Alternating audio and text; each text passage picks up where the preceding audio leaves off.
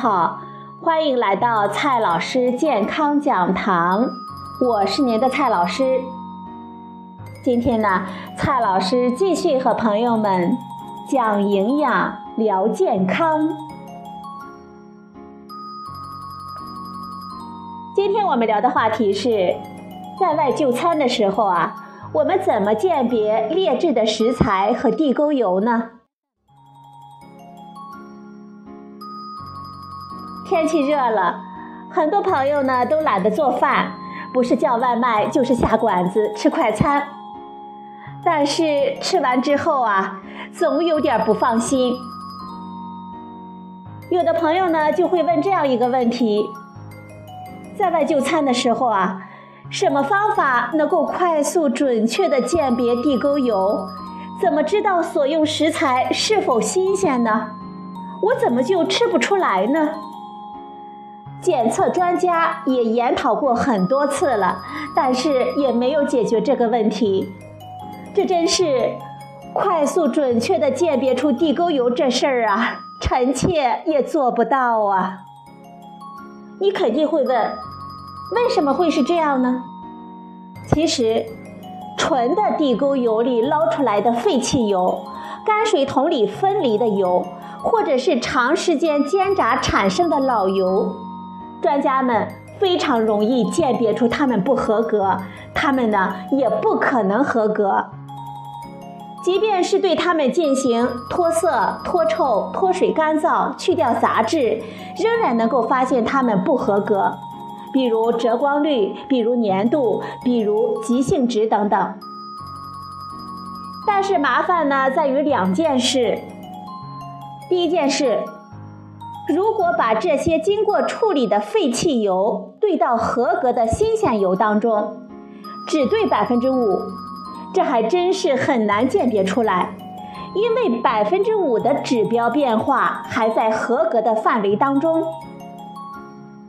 第二件事，专家们至今没有发现地沟油中含有什么特征物质和其他不新鲜的油不一样。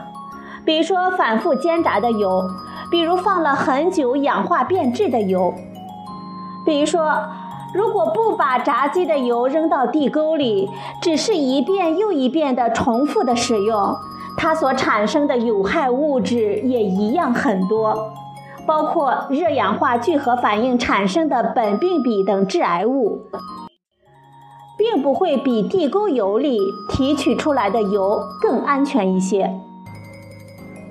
专家都没有解决的事情啊，我们靠眼睛和舌头，自然呢更不能解决了。不过，至少我们能够鉴别出来，做菜的油是否已经明显的不新鲜，或者是加热时间太久，不适合我们人类食用了。虽然是这样，我们也告诉大家一些不新鲜油脂的鉴别方法。第一种方法。我们可以看看菜的颜色，如果油脂经过长时间的加热，已经氧化聚合，不仅会变黏，还会发生折光性的变化。看起来呢，菜的表面比正常情况更明亮、明晃晃的，我们就要警惕了。第二种鉴别方法，我们可以尝一尝菜的口感。新鲜合格的液体植物油是滑爽而且容易流动的，即便是放的油比较多，也绝没有油腻之感。在水里涮一下呢，比较容易把油涮掉。反复加热使用的劣质油，因为已经发生氧化聚合，分子量增大，粘度上升，口感黏而腻，我们吃起来呢没有清爽感。甚至在热水中都很难涮掉。如果是动物脂肪，比如说猪油之类，虽然室温下有点黏，但是在热水里就能涮掉。黏腻的坏油却是热水都涮不掉的。第三种鉴别的方法，我们可以闻一闻菜的味道。新鲜的精炼油没有明显的味道。没有精炼的油则有它本身特征的味道。如果一道素菜中带有荤菜的味道，那就说明油脂是多次加热过的，不是新鲜的油了。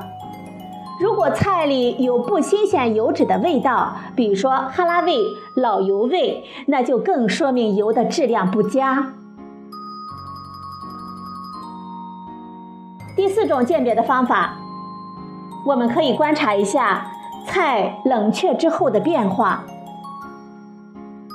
我们都知道，植物油在室温下是液体状态的。如果是用新鲜植物油烹调的菜肴，那么油在室温下冷却之后还是液体的。如果把菜肴打包回家，再在室温下打开，如果油脂已经凝固或者是半凝固，说明油脂的饱和度比较高，或者是反式脂肪酸含量高。那么很可能就是反复使用的老油。一方面，这些油在炸肉、炸鱼之后掺入了动物的脂肪，使饱和脂肪增加；另一方面，这是因为加热造成氧化聚合和反式异构化，也会导致凝固点上升，所以呢，油就非常容易凝固了。接下来呢，我们再告诉大家不新鲜食材和劣质食材的鉴别方法。食材的新鲜度需要我们自己有经验，知道新鲜的食材是什么味道。常见的情况是蔬菜的新鲜度降低，豆腐发酸变味，鱼类存放太久呢，肉质过烂过硬，或者是有腥味。肉类久存有不新鲜的氧化味道等等。由于餐馆的食材都是提前处理，大部分不会当时处理，非常容易繁殖过多的细菌。特别现在是夏天了，我们要高度警惕豆腐变酸以及凉拌菜变味的情况。对于各种凉菜、主食、点心和自制的饮料，我们也要提高警惕。比如说，使用了陈年的黄豆，这样打出来的豆浆会有不新鲜的风味。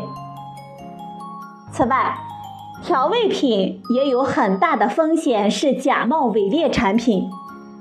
比如说点心、凉菜或者是蘸料里加入了已经氧化酸败的花生、花生碎或者是芝麻酱，我们就能吃出来哈喇味。今年接触的天津毒瘤老醋被造假的情况，肯定的不是个例。我们经常在餐馆中吃到劣质的醋和酱油，口感呢非常的差。吃惯了优质酿造调味品的人，一口呢就能尝出来，因为造假是没有办法达到优质产品的风味、鲜味和口感的。如果您吃不出来，那么大部分的可能就是您平日啊基本上没吃过优质产品。做个吃货就是半个美食家。要对食材的原来风味、口感有充分的了解。为什么麻辣味和香辣味食品大行其道呢？一则迎合了我们追求刺激的本性，二则可以利用浓重的调味来掩盖低质量原料的真相，从而降低原料的成本，用低价格来打开市场。所以，越是吃味道浓重的食品。我们越要非常认真地品味其中的本味，避免被劣质原料所危害。一些餐馆呢，它善于把低档的原料做出高档原料的感觉，这就需要我们小心鉴别了。比如说，去餐馆吃孜然羊肉这道菜，吃了一口呢，就发现根本不是羊肉，好像是鸭肉，因为就算是放了很多孜然。羊肉的味道和口感也是没有办法用其他的肉来模拟的，而鸭肉的口感呢，也不会因为加入调料就变成羊肉。同样，优质的牛肉也没有办法用老牛肉通过加入嫩肉粉之类来模拟出来，嫩化处理之后呢，肉是有点软了，但是肉丝感也没有了呀。吃牛肉比吃鸡肉质地还要软，岂不是很假吗？通常调味呢比较清淡，烹调比较低温的食物，他们很难用劣质食品来糊弄我们。比如说，清蒸鱼只能用刚杀的鱼来做，而干烧鱼、油炸鱼就可以不用活鱼来做，用冷冻多热的鱼也没有问题。清炒蔬菜呢，如果用不新鲜的油来做，很容易呢被我们察觉。而加几片五花肉，或者是大量的辣椒的干锅蔬菜，用油炸多次的油来做，就不太容易吃出来。又比如说，我们在吃辣子鸡丁、回锅肉等菜的时候，常常会发现肉片或者是肉丁经过油炸之后，已经基本上变干，甚至发脆。这样的肉未必就是新鲜的肉。有可能是因为缺乏香味，甚至是有异味，特意的深度油炸，让它产生焦香而失去了异味。不过，对于经验不足、舌头不灵、不够耐心的朋友们来说，只要烹调方式足够的浓味，加的盐、辣椒和其他的调料足够的多，就非常容易遮盖食物本身是否新鲜的信息了。如果朋友们又追求菜肴价格便宜，又想要油脂、食材和调味品呢全部都新鲜优质，难度啊就非常的大了。如果真想吃新鲜的食物，又不想自己做，那么就只能点那些味道比较清淡的菜肴，什么煎炸啊、干烧啊、干锅、回锅、烧烤、熏烤之类的，我们都不要点。最后啊，给大家四个建议。第一，我们可以看一下餐馆的食品安全等级。去餐馆的时候，在悬挂营业执照的地方会有一个食品安全等级的牌子。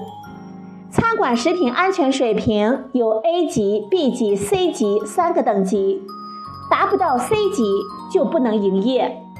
食品安全等级都是按硬标准来评的，我们可以看一看后厨，就知道不同等级的餐馆差别有多大了。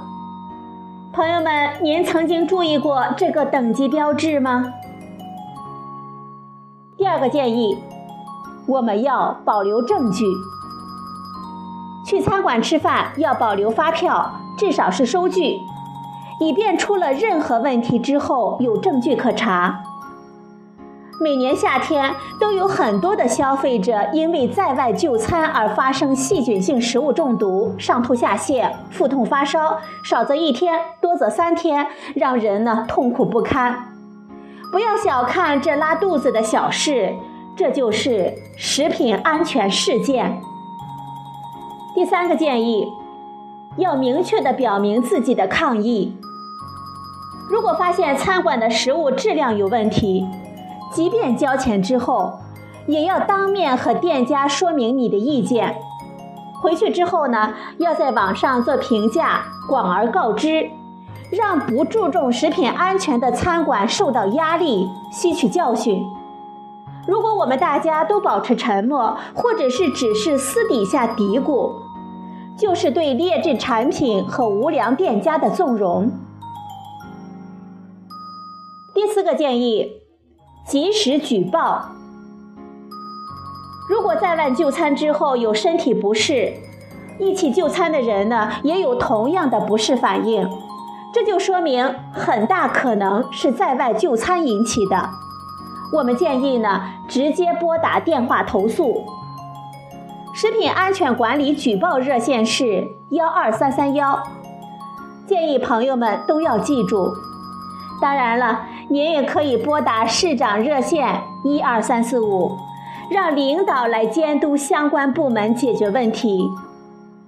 只有我们消费者的监督，才能让餐馆有自律的动力，我们的在外饮食才更可能成为安全。好了，朋友们，今天的节目呢就到这里，谢谢您的收听，我们明天再会。